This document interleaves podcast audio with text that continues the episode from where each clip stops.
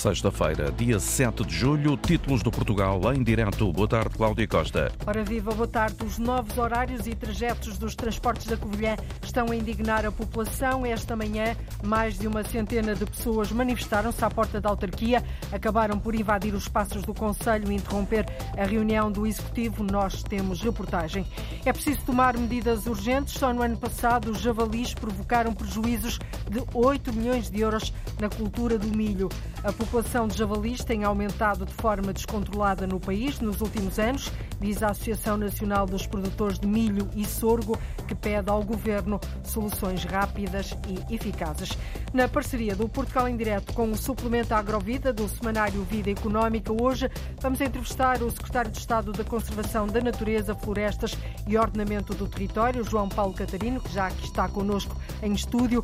As três principais fileiras florestais em Portugal, eucalipto, pinheiro bravo e sobreiro, andam há anos a queixar-se da falta de rentabilidade do setor e da escassez de matéria-prima para a indústria. Dezenas de empresas têm encerrado nos últimos anos por falta de viabilidade e os produtores florestais continuam a dizer que não é atrativo investir nas florestas que todos os anos estão ameaçadas pelos incêndios. Estes são alguns dos assuntos para debatermos daqui a pouco. Portugal em direto na Antena 1 RDP Internacional, Antena 1 Madeira e Antena 1 Açores. Edição da jornalista Cláudia Costa. Foi uma manhã ruidosa e de contestação. Mais de uma centena de manifestantes invadiram o Salão Nobre da Câmara Municipal da Covilhã enquanto decorria a reunião do Executivo. Protestaram contra os novos horários dos transportes e as alterações que foram feitas em alguns trajetos que estão em vigor desde o final do mês passado. Paulo Brás. O protesto tinha sido convocado pela União dos Sindicatos para a porta da Câmara, mas espontaneamente os utentes que participavam no protesto invadiram o Salão Nobre da autarquia numa altura em que decorria uma reunião do Executivo para pedir explicações ao Presidente. Em causa está a nova concessão para os transportes urbanos da Covilhã, feita com a Transdev, e que, segundo os utentes, as tarifas aumentaram, os trajetos foram encurtados, paragens foram suprimidas, o que está a provocar grandes constrangimentos, nomeadamente para as pessoas mais idosas e também para empresários comerciais que trabalham no centro da cidade. Como cidadão e empresário, defendo a iniciativa privada. Mas o que está aqui em causa é que a, Câmara, a minha Câmara Municipal da Colher fez uma concessão de, por 10 anos de 10 milhões, em que beneficia unicamente a entidade privada e prejudica todo o Conselho da Colher. Isto não há silos, não há. Eh, destruíram a maioria das rotas, foi destruída, foi aniquilada, mudaram, mudaram, mudaram horários. Isto é uma grande confusão e não se compreende como é que uma Câmara Socialista faz um contato disso. Por, por isso é a nossa indignação e foi isto que motivou tudo isto que hoje aqui, tudo isto que aconteceu. E as palavras do Sr. Presidente diz que vai no mês de julho e agosto tentar resolver este assunto, não nos serve. Nós queremos já. Não tenho autocarro para vir, a lado nenhum de jeito. Eu demorei uma hora e meia da central para o hospital. Portanto, isto recolhe as voltas todas, estes novos horários. A mim, a toda a gente. Não dá, eu sou uma pessoa que já não sou nova também, sou muito doente. Para ir a fazer análise, a que horas é que eu saio de casa? Não tenho autocarro, ao possível para lá dormir. A gente tinha transportes aonde precisava de ir ao centro de saúde, ao hospital, fazer compras. Agora mudaram todas as paragens, não temos autocarros às horas que se tinha. É tudo completamente diferente. Depois vai tudo sempre para a central de caminhonagem. O que é que a gente vai fazer à central de caminhonagem? A partir da central de caminhonagem depois não tem, tem mais. Que se apanhar tem que ir a pé. outro, tem que se apanhar outro ou ir a pé. É assim a indignação dos utentes dos transportes públicos da Covilhã. A paciência ultrapassou todos os limites e agora foi estipulado um prazo de mais 15 dias para alterar a situação. Caso contrário, novas ações de luta podem ser realizadas.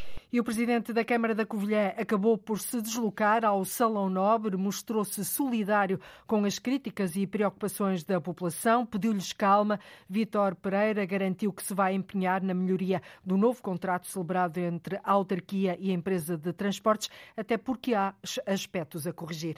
Nós não estamos de lados diferentes. Ao contrário do que possa parecer, nós estamos do mesmo lado. O que é que a Câmara Municipal o que é que a Câmara Municipal pretende?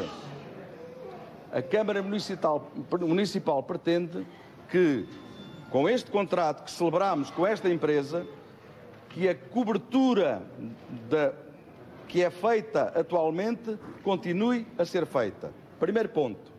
A segunda é que se cubram zonas que não eram cobertas por transporte público até aqui, ou seja, queremos melhorar e melhorar também com mais horários para haver mais, para haver mais carreiras.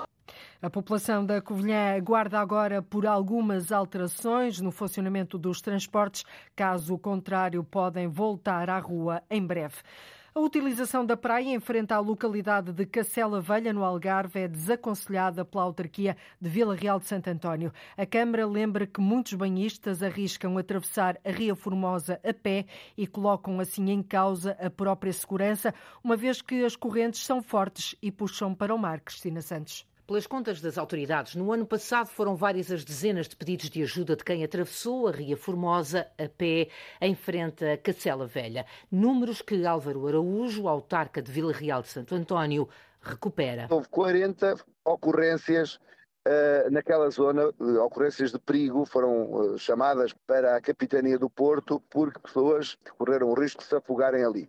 Foi na zona em todo o país, segundo diz o capitão do Porto, que mais eh, incidentes teve. Em causa está uma das mais bonitas praias do Algarve, reconhece o autarca, que explica o que vai fazer para condicionar o acesso àquele local. Proibir não podemos, nós vivemos num país livre em que cada um faz aquilo que quer. O que nós vamos fazer Vamos colocar cartazes também a, a, a, pedir às pessoas para se deslocarem ou para a Praia da Fábrica, ou para a Praia da Manta Rota, ou para a Praia da Lota. Vamos lá colocar uh, as pessoas ligadas à proteção civil também a tentar sensibilizar as pessoas. Vamos fechar ao trânsito a, a aldeia de Castela Velha.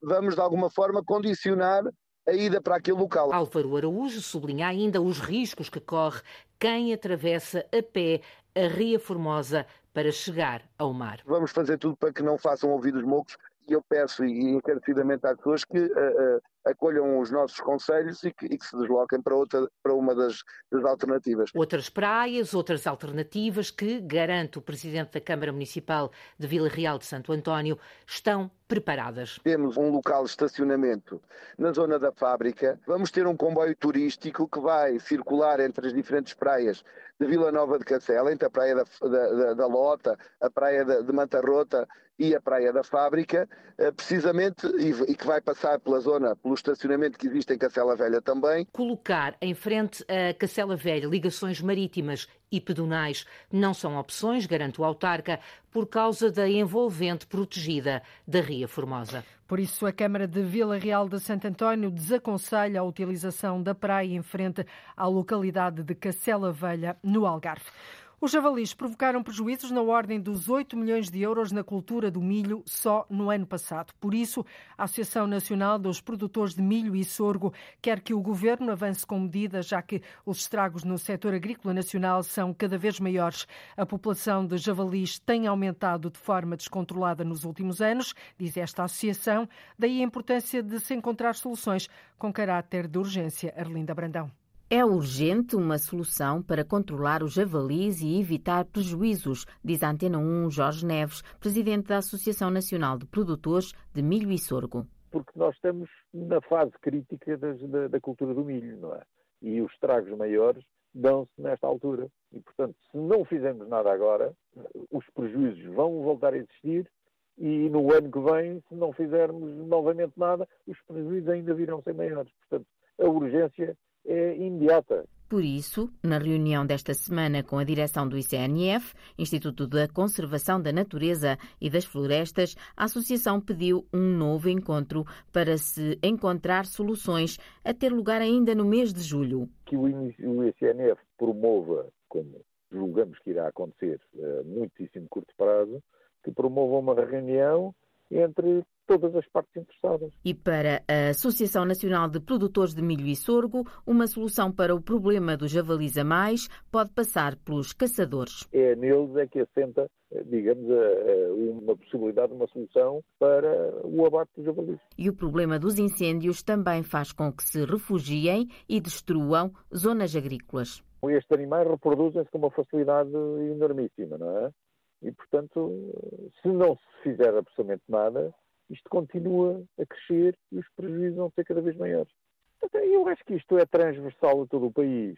Não é só a cultura do milho que é afetada, as culturas hortícolas também são afetadas.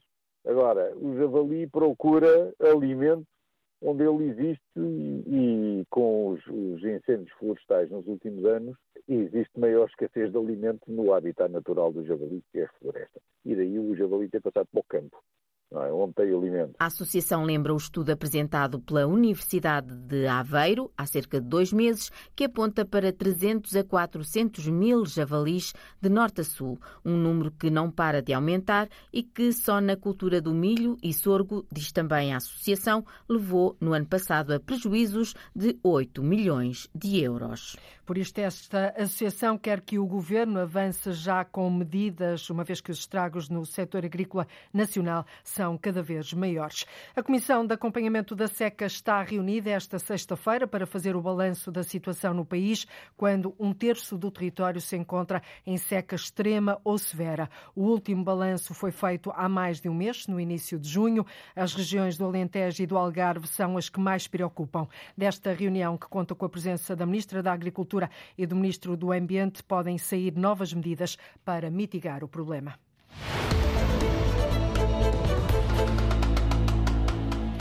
Uma da tarde, 26 minutos em Portugal continental e na Madeira, menos uma hora nos Açores. Vamos ao tema central da emissão de hoje. Passaram quatro anos desde a decisão do governo de retirar as florestas da tutela do Ministério da Agricultura para o Ambiente. Passaram seis anos desde os mortíferos incêndios de 2017 no norte e no centro do país. Desde então e nas últimas duas legislaturas, publicaram-se dezenas de diplomas legais para a floresta. Apesar disso, as três principais fileiras florestais em Portugal, eucalipto, pinheiro bravo e sobreiro, andam há anos a queixar-se da falta de rentabilidade do setor e da escassez de matéria-prima para a indústria. Dezenas de empresas têm encerrado nos últimos anos por falta de viabilidade e os produtores florestais continuam a dizer que não é atrativo investir nas florestas que todos os anos estão ameaçadas pelos incêndios. Ora, na habitual parceria do Portugal Indireto com o suplemento Agrovida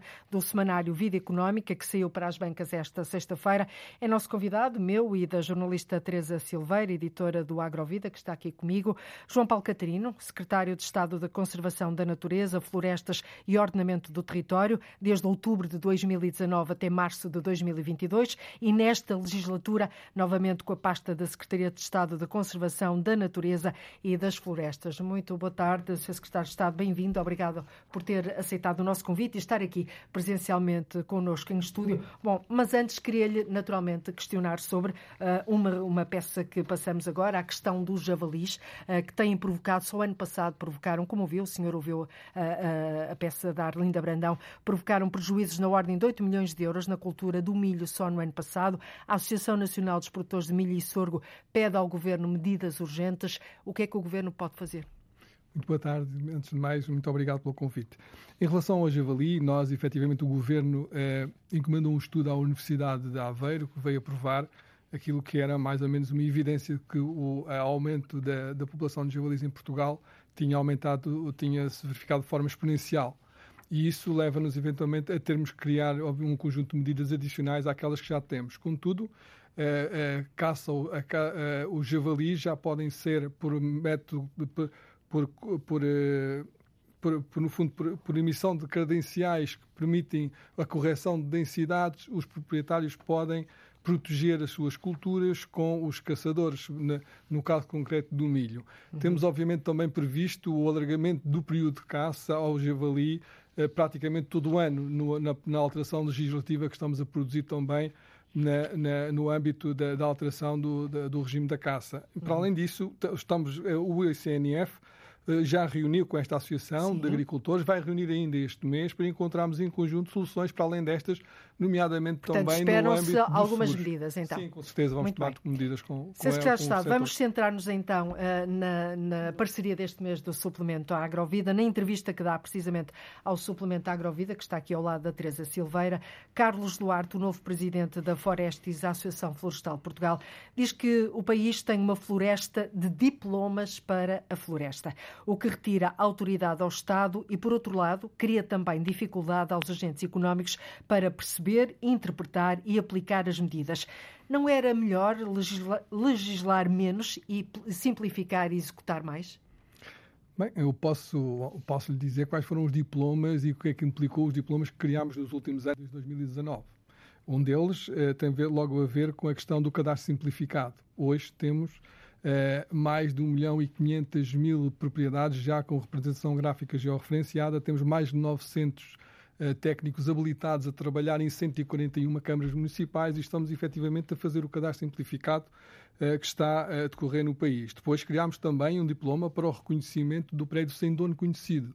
É um diploma uhum. também que faz todo o sentido, embora a lei já, eh, já esteja na lei que um, um imóvel sem dono conhecido reverte a favor do Estado, era preciso, era preciso regulamentar esse, é esse procedimento e essa lei foi criada. Depois criámos o Programa de Transformação da Paisagem, que tem efetivamente um conjunto de problemas associados, precisamente para dar resposta aos problemas estruturais que temos na floresta portuguesa, obviamente nas áreas de minifúndio e nas áreas naquela floresta que precisa efetivamente de uma alteração substancial numa... das políticas que temos tido nos últimos e anos. Numa, uma das medidas que consta uh, do Programa de Transformação da Paisagem, e antes de passar à questão que lhe quero colocar concretamente, agradeço também, uh, boa tarde, e agradeço também a sua disponibilidade para vir ao Portugal em Direto e a esta parceria.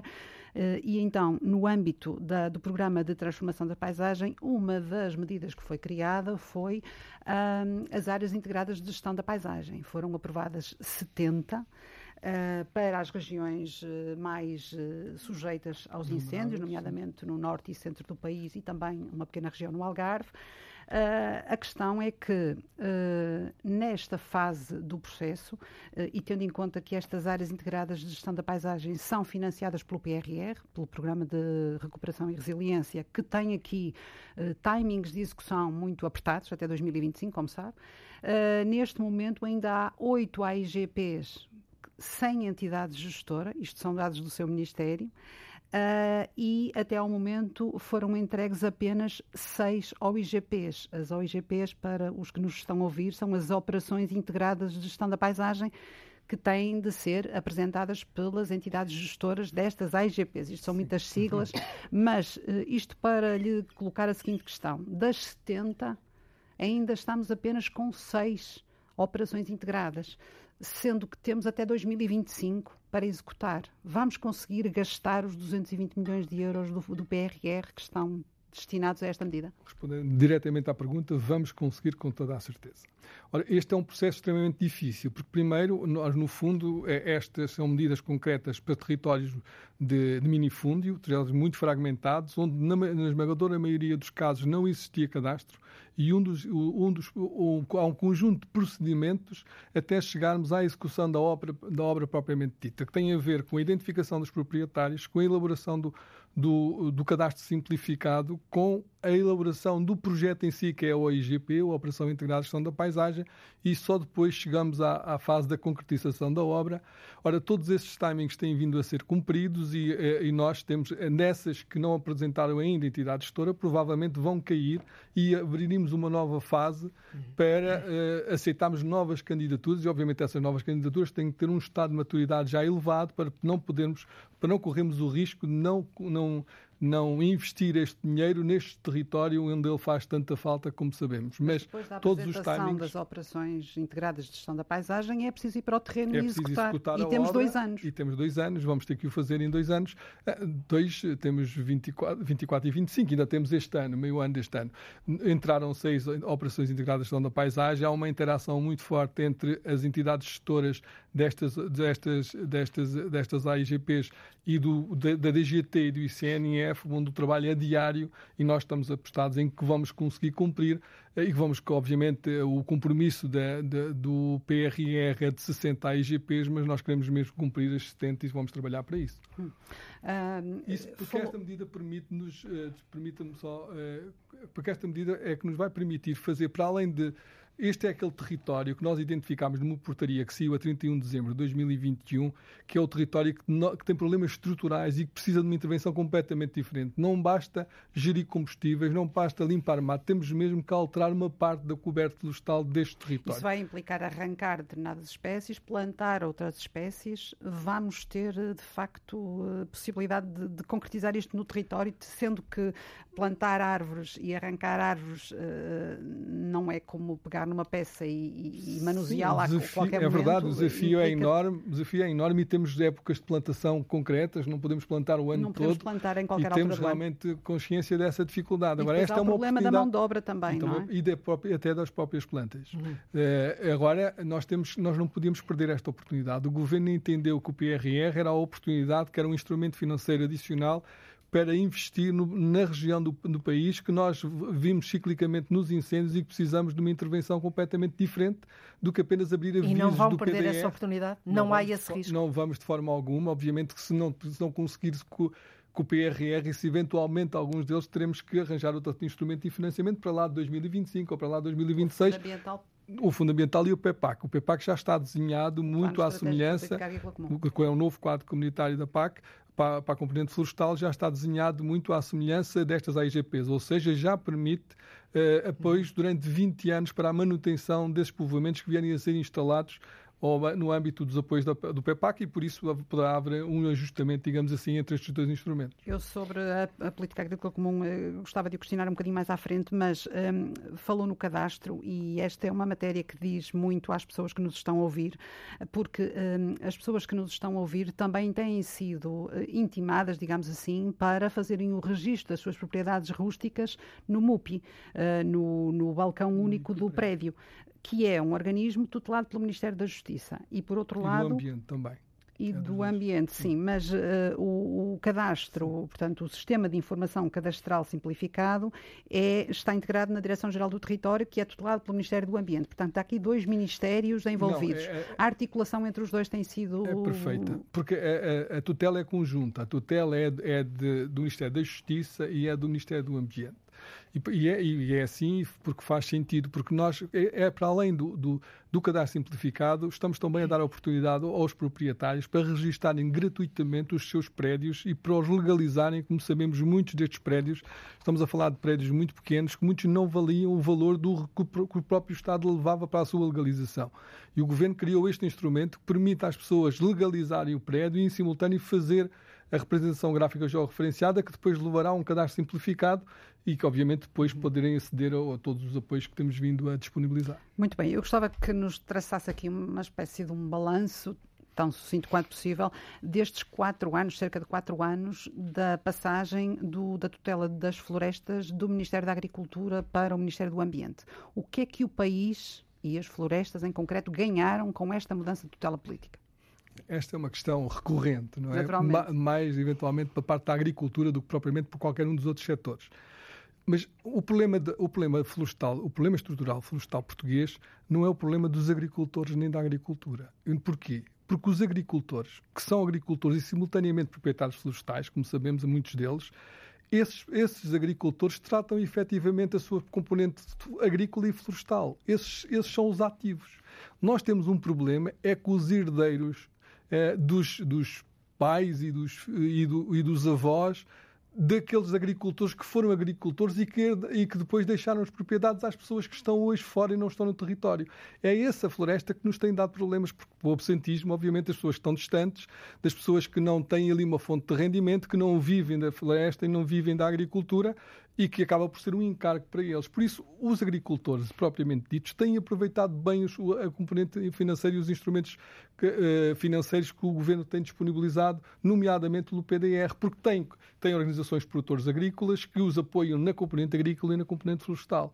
Nós precisamos uh, de uh, ajudar a dimensão florestal dos, dos proprietários também que, não sendo agricultores, uhum. precisam ter instrumentos financeiros para, para terem política, para serem ajudados na, na sua, nas suas intervenções e naquilo que têm a fazer na sua dimensão florestal. Para além disso, a, a dimensão ambiental da floresta permite-nos, e veja-se o mercado voluntário do carbono, que estamos agora a, regula, a, a regulamentar também, em Portugal, vai nos ajudar a criar um rendimento adicional à floresta. Esta dimensão ambiental permitiu-nos, para além de termos, obviamente, o, o, o, PDR, temos hoje o Fundo Ambiental, temos tido o REACT, temos tido o PRR, um conjunto de outros instrumentos financeiros direcionados exclusivamente para a componente florestal, pela sua dimensão ambiental. Eu acho que na perspectiva de futuro, obviamente, Isto para... quer dizer, nas suas palavras, quer dizer que hum, as florestas, estando tuteladas pelo Ministério do Ambiente, conseguem mais fundos, nomeadamente europeus, uh, para, se, para, se, para se financiarem e para, e para gerarem mais rentabilidade do que se estivessem no Ministério da Agricultura? Também, é mais fácil. Porque nós, valorizando a componente ambiental da floresta, conseguimos. Portugal Portanto, foi uma, uma passagem positiva. Eu acho que foi uma passagem positiva. Não, não, não pomos de lado a hipótese de voltarem outra vez à agricultura. Mas eu acho que. Eu vou-vos dar um exemplo, para terem uma noção as medidas do, as medidas do, da, do PDR, das medidas de componente florestal, sistematicamente do rural, desenvolvimento rural que apoiavam, que era o único instrumento financeiro europeu que apoiava que as florestas. As florestas ficavam sempre aquém, nunca, nunca conseguíamos investir na floresta todo o dinheiro. E o que acontecia normalmente no final dos quadros é que esse dinheiro acabava por ser distribuído pelos agricultores. Nós, quando, quando o ambiente assumiu as florestas, tínhamos, dos 500 milhões que estavam no PDR para as florestas, tínhamos à volta de 100 milhões atribuídos. Temos aberto to, todos, com agora temos abertos 70 milhões de euros de, de, para a componente florestal até o final de setembro, os últimos 70 milhões deste PDR 2020 que vai terminar agora. Uh, vamos investir os 500 milhões pela primeira vez na, na, floresta daqueles que foram distribuídos inicialmente à floresta. Uhum. Isto porque uh, quando a agricultura geriu os, os, os, os, apoios tão bem da floresta, obviamente, por, alguns, eu admito, por alguma falta de sensibilidade também, por falta de recursos, de recursos técnicos na área florestal, os avisos eram sempre os últimos a abrir, as candidaturas levavam imenso tempo a serem, a serem aprovadas e, obviamente, isso depois levava a, a um apoio reduzido e a não termos conseguido nos últimos todos os outros quadros, apesar de ser o único instrumento financeiro que tínhamos para apoiar a floresta, é conseguir investir esse dinheiro todo na floresta com tantos problemas estruturais que temos para resolver na floresta. Secretário de Estado, uh o tempo corre, em rádio o tempo corre. Um, há outro assunto que naturalmente queremos debater com, com o senhor. Em 2017 arderam mais de 440 mil hectares de floresta e povoamentos em Portugal, ou seja, quatro vezes mais do que a média registada nos 10 anos anteriores. Em 2022, o ano passado, Portugal foi o terceiro país da União Europeia mais afetado pelos incêndios florestais. Arderam mais de 112 mil hectares e 2023, este é o ano com maior risco dos últimos 20 anos, segundo o Ministério da Administração Interna. O que lhe pergunto é: os incêndios são uma inevitabilidade em Portugal? A floresta está condenada a arder? Os incêndios são uma inevitabilidade, mas a floresta não está condenada a arder. Os incêndios, nós vamos ter que gerir, vamos ter que lidar e, e habituar-nos à ideia de que vamos ter fogo. É inevitável. Não vamos ter. Não temos. Por que é Agora, porque nós não, porque o fogo é uma é uma é em alguns territórios rurais uma forma de gerir combustíveis, por exemplo, quer dizer, as pessoas fazem queimadas para, uh, para renovar pastos. Mas e isto não fogos, está errado. Os um fogos bom, para esse um efeito fogo... são em número diminuto, comparativamente Sim, com os fogos é, que deflagram isso, todos os anos. era isso que eu ia dizer. Agora, temos de ter consciência que, com o efeito das alterações climáticas, com a severidade meteorológica que já temos e que vai se agravar substancialmente, como sabemos, há determinados dias e há determinados períodos em que não podemos ter ignições. Porque se tivermos ignições, o risco de termos grandes incêndios é catastrófico. E por isso é que nós conseguimos reduzir de 2017 para cá para menos de um terço as ignições. E isto é determinante. Mesmo assim, ainda temos que continuar este caminho. Mas Nós, mesmo assim, os números, uh, os números são, os números são bons. Os números são bons. os números, apesar de tudo, desde 2017 temos menos de metade da média da área ardida anterior. Tivemos um terço das ignições.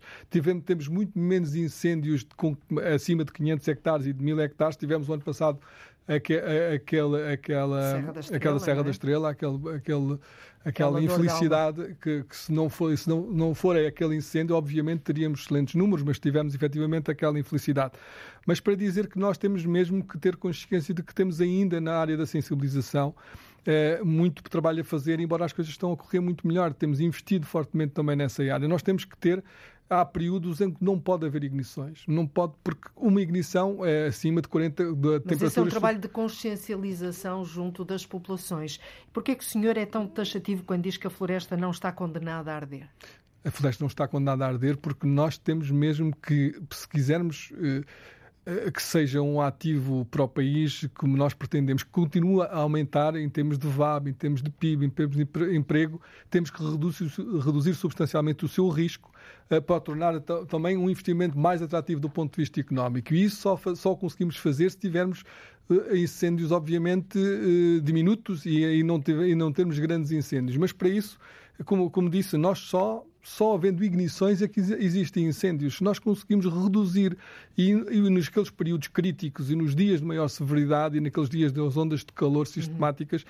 nós temos de ter consciência de que nesses dias temos que reduzir ao mínimo a atividade que possa eventualmente gerar alguma ignição. Para além disso, temos sempre os incêndios também, obviamente, criminosos, como sabemos, e que temos vindo aí a fazer também um trabalho extraordinário com um grupo de trabalho criado depois de 2017, que tem um elemento do ICNF, o, o, elemento, o elemento da Polícia Judiciária, o elemento da GNR, que trabalham diariamente durante o ano todo na investigação, na sensibilização, e isso tem levado aos resultados que temos visto Teresa, da, da, Não sei se na... queres ir às queixas das principais eh, fileiras florestais em Portugal. Pois é que uh, eu estava a ouvi-lo e estava a, a, a, olhar para trás para aquilo que, que, que, disse para todos os fundos europeus e nacionais que a floresta tem à disposição e, e segundo diz, de depois da passagem da tutela das florestas para o, para o ambiente, ainda tem mais fundos do que tinha anteriormente, mas a verdade é, é verdade. que a floresta continua a arder e as três principais fileiras florestais, um, eu vou acompanhando o trabalho de todas elas, um,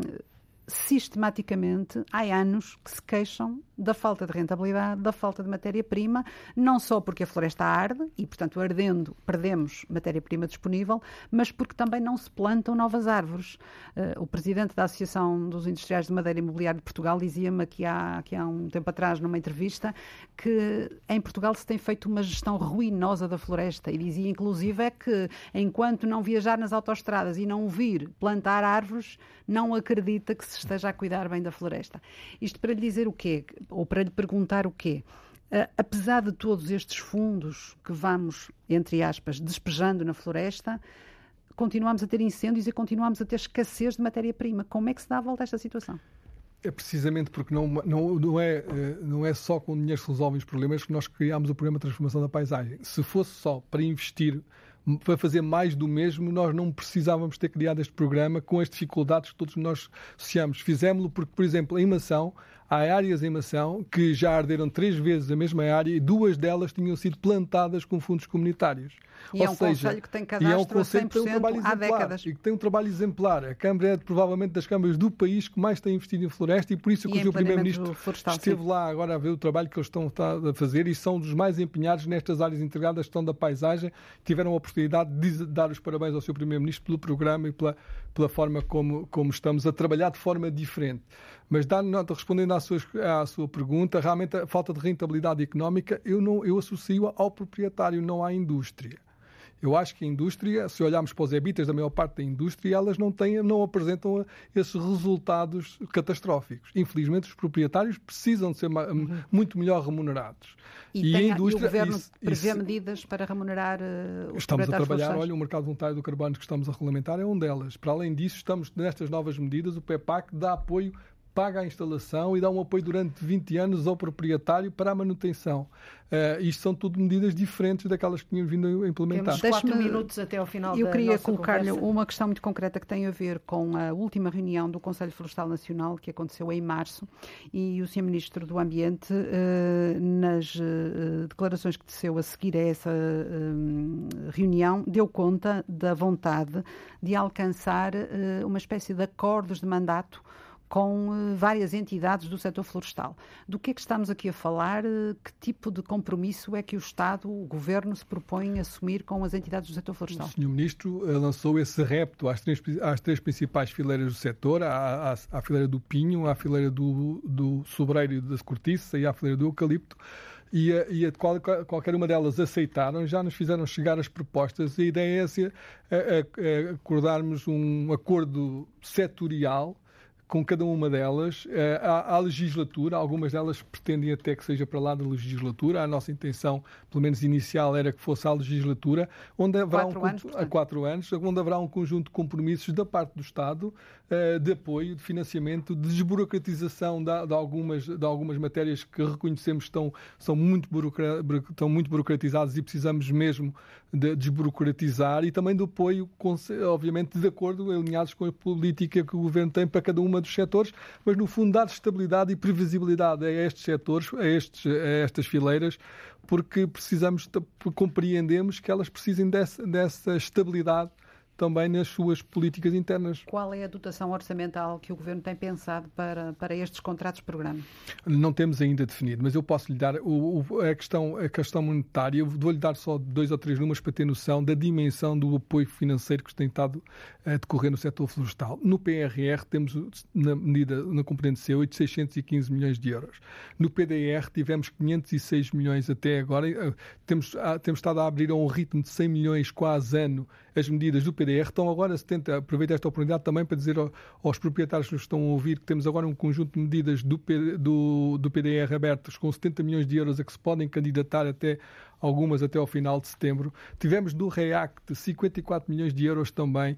Tivemos do POCUR 18 milhões. Tivemos do Fundo Ambiental sistematicamente temos estado a abrir também avisos para a componente florestal, ou seja, temos, eu, eu dava, o senhor presidente da Florestas com certeza não falou ainda com o seu vice-presidente, porque o, o, o, o Iger Albano de Boticas deu publicamente os parabéns ao governo e, e, e, disse: Eu tenho atualmente em curso, eu, no meu conselho, mais de 8 milhões de euros de investimento financiado público. Eh, coisa que nunca aconteceu. O Sr. Presidente da Câmara de Mondino Basto, quando o Sr. Ministro foi a Mondino Basto, eh, reconheceu que estavam mais de 5 milhões de euros de investimento no setor florestal em Mondino de Basto. Isto nunca tinha acontecido. Este é aquele país que obviamente que basta abrir os avisos e é porque as pessoas há, há, um movimento associativo forte que está, que está obviamente no terreno e consegue captar estes estes apoios e estes financiamentos. Mas depois existe, obviamente, aquele país que precisa das entidades gestoras, das, das entidades e Teresa, das áreas integradas que estão da paisagem. Eu tenho que fazer uma, uma última pergunta ao Sr. Secretário de Estado. Não sei se, relativamente a este dossiê, queres esclarecer alguma dúvida Era só muito qual é, que é o calendário destes contratos-programa? Quando é que pensa celebrar estes contratos-programa com as entidades do setor florestal? Eu julgo que o acordo era para setembro, setembro, outubro, sim. Deste ano? Deste ano, sim. Muito bem. Sr. Secretário de Estado, há, bocado, há pouco falou em mação. Eu não posso deixar de o questionar sobre umas declarações que fez em mação relativamente à localização do aeroporto de Lisboa. Uh, ainda está a ser estudada pela Comissão Técnica Independente. Eu sei que se está a rir, mas tem que a fazer.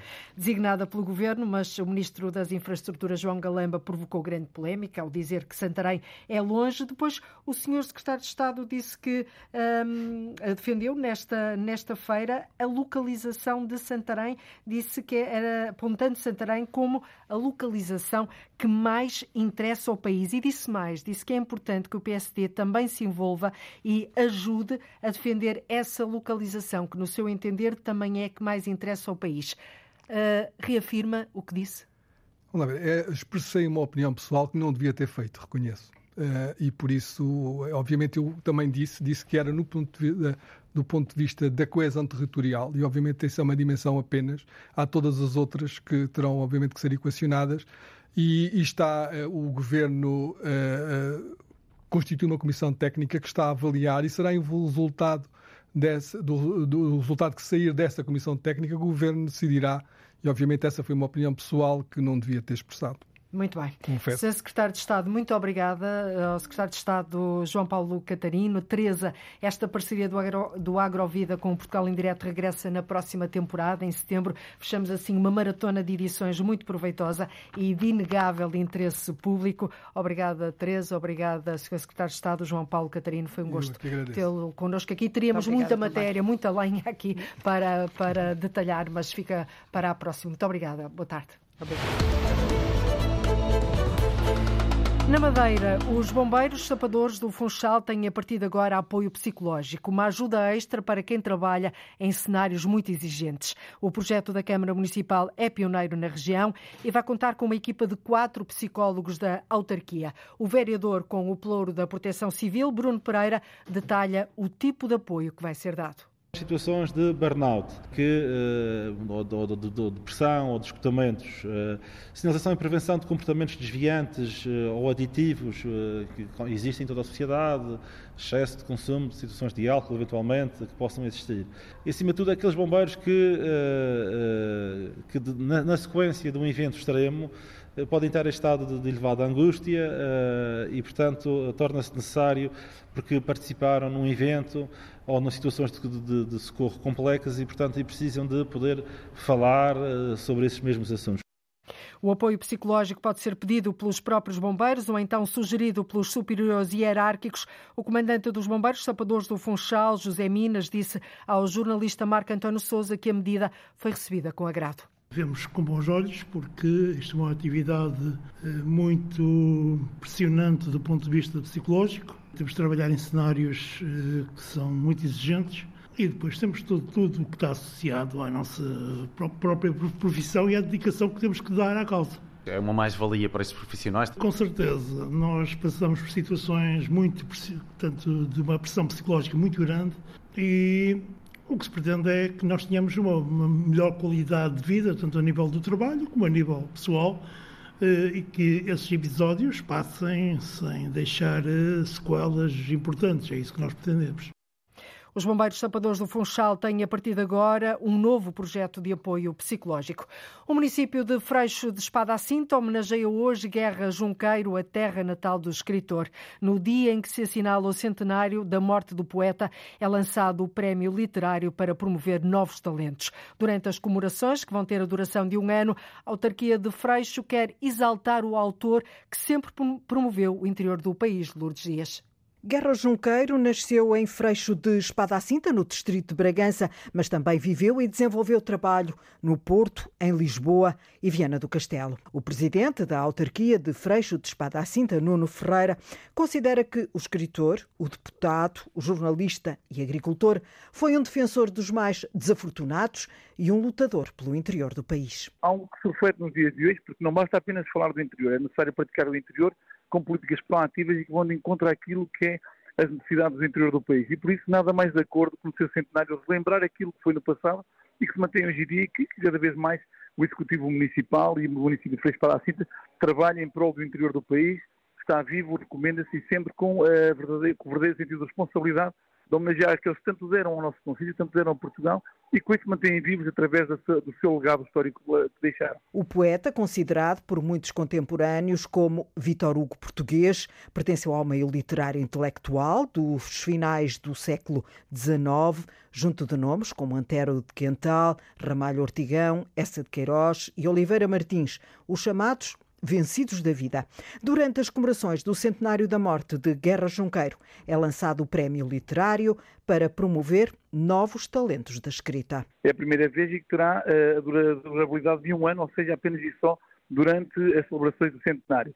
E nesse prémio em concreto dos novos escritores de Guerra, literário Guerra Junqueiro será para desafiar eh, as novas gerações de escritores. Os CTT também se juntaram a esta homenagem. Vai ser lançado o postal inteiro da República. E onde as pessoas poderão quando querem enviar um postal uh, de, de, recordação, podem enviar também já com o postal de Guerra Junqueiro, que hoje é já uma realidade, foi uma iniciativa do município de Freixo Cinta, a par com o CTT, eh, com os Correios de Portugal, e que chegamos a um acordo e que será lançado também esse postal evocativo do centenário de Guerra Junqueiro. Guerra Junqueiro nasceu a 15 de setembro de 1850, em Freixo de Espada à Cinta, morreu em Lisboa a 7 de julho de 1923, com 72 anos. Do legado do poeta e escritor ficam obras literárias, como, por exemplo, Velhice, do Padre Eterno, Os Simples, Contos para a Infância, Oração ao Pão, Morte de Dom João e A Lágrima.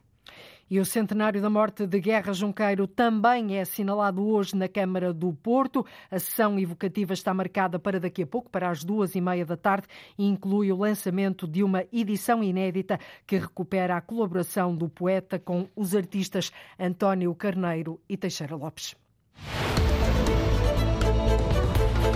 E chegamos ao fim de mais uma semana de emissões do Portugal em Direto. Hoje tivemos o Secretário de Estado da Conservação da Natureza, Florestas e Ordenamento do Território aqui no Portugal em Direto.